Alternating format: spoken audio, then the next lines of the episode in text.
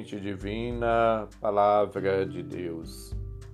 Caros ouvintes, irmãos e irmãs, iniciemos o nosso encontro com Deus. Em nome do Pai, do Filho e do Espírito Santo. Amém. Proclamação do Evangelho de Jesus Cristo segundo Marcos, capítulo 16, versículos de 15 a 20. Glória a vós, Senhor. Naquele tempo, Jesus se manifestou aos onze discípulos e disse-lhes: Ide pelo mundo inteiro e anunciai o Evangelho a toda criatura. Quem crê e for batizado será salvo. Quem não crê será condenado. Os sinais que acompanharão aqueles que crerem serão estes: expulsarão demônios em meu nome falarão novas línguas. Se pegarem serpentes ou beberem algum veneno mortal, não lhes fará mal algum. Quando impuserem as mãos sobre os doentes, eles ficarão curados. Depois de falar com os discípulos, o Senhor Jesus foi levado ao céu e sentou-se à direita de Deus. Os discípulos então saíram e pregaram por toda parte. O Senhor os ajudava e confirmava sua palavra por meio dos sinais que a acompanhavam. Palavra da salvação. Glória a vós, Senhor. O evangelista Marcos apresenta-nos de maneira direta e criativa o discurso missionário de Jesus. Jesus envia os seus discípulos para proclamar o Evangelho a todas as criaturas, versículos 15 e seguintes. O missionário do Pai, ele confia aos discípulos a sua missão. Aquele que é a boa nova confia a boa nova aos seus apóstolos. Portanto, todo batizado, todo cristão, recebe este munus profético de testemunhar e anunciar o Evangelho.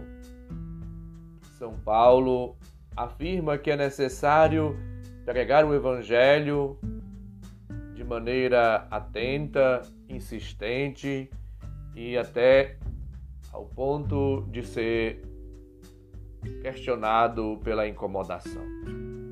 A todo momento, a toda circunstância, de maneira perseverante e contínua, o missionário cristão, a cristã missionária deve comunicar o Evangelho com a vida, com o testemunho, com as atitudes, com as palavras, com as ações e com a boca, quando necessário, lembrava-nos São Francisco de Assis.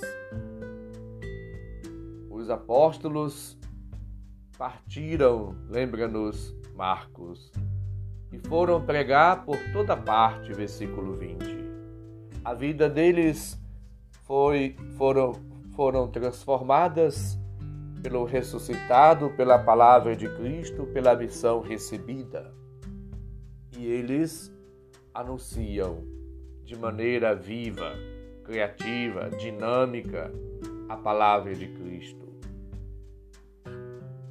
E eles, de maneira especial, apresentam Cristo e Cristo crucificado, que fora ressuscitado e agora está presente no seio, no meio da comunidade. A comunidade, agora marcada pela presença viva do ressuscitado, é chamada a viver e a percorrer o caminho de Cristo até a ressurreição. O testemunho de fé manifesta, revela que Cristo age, atua. É preciso, portanto, compreender a realidade profunda do itinerário doloroso de Jesus e chegar à luz da fé, consolidada na ressurreição. Somos chamados a viver na fé e alimentá-la no sofrimento e apoiá-la unicamente em Cristo, sem procurar provas humanas. O essencial e vital é o Evangelho de Deus. Marcos 1,14. Projeto salvífico que o Pai quer realizar por meio do Filho em favor de toda a humanidade. É do coração de Deus que brota a boa nova, capaz de encher de alegria todos os corações humanos que estejam disponíveis a acolher o dom da salvação. O Evangelho é de Jesus Cristo, Marcos 1:1. Quer dizer, é Jesus Cristo, o Filho de Deus. É também o memorial de tudo quanto Jesus fez e disse. Para Marcos, o Evangelho é tudo, e tudo é Evangelho. Jesus Cristo é o Evangelho encarnado, presente, atuante, vivo, ressuscitado no meio da comunidade. Portanto, buscamos cada dia, busquemos iluminados, confortados pela palavra, dar sentido pleno e duradouro a nossas ações, a nossa vida, a tudo aquilo que nós vivenciamos.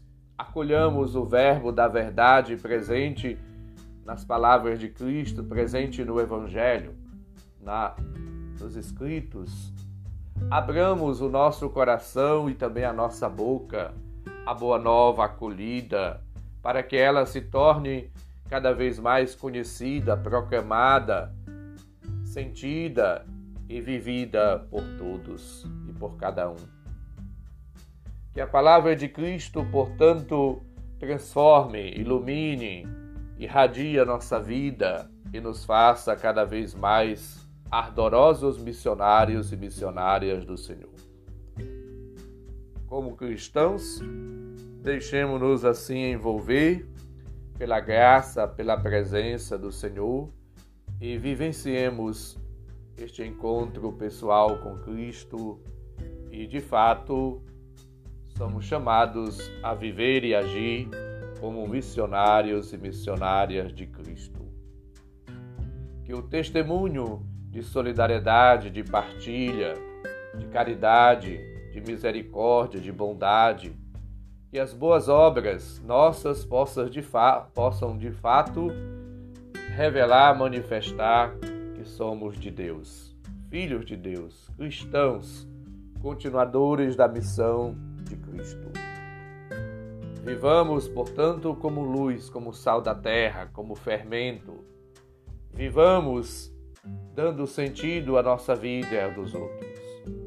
Que a alegria do Senhor ressuscitado possa de fato levar-nos cada vez mais de maneira otimista, dedicada, corajosa, ardorosa, a testemunhar que Ele está vivo, que Ele vive conosco e assim possamos levar a boa nova de Cristo com a nossa vida e também com o anúncio expresso através de palavras.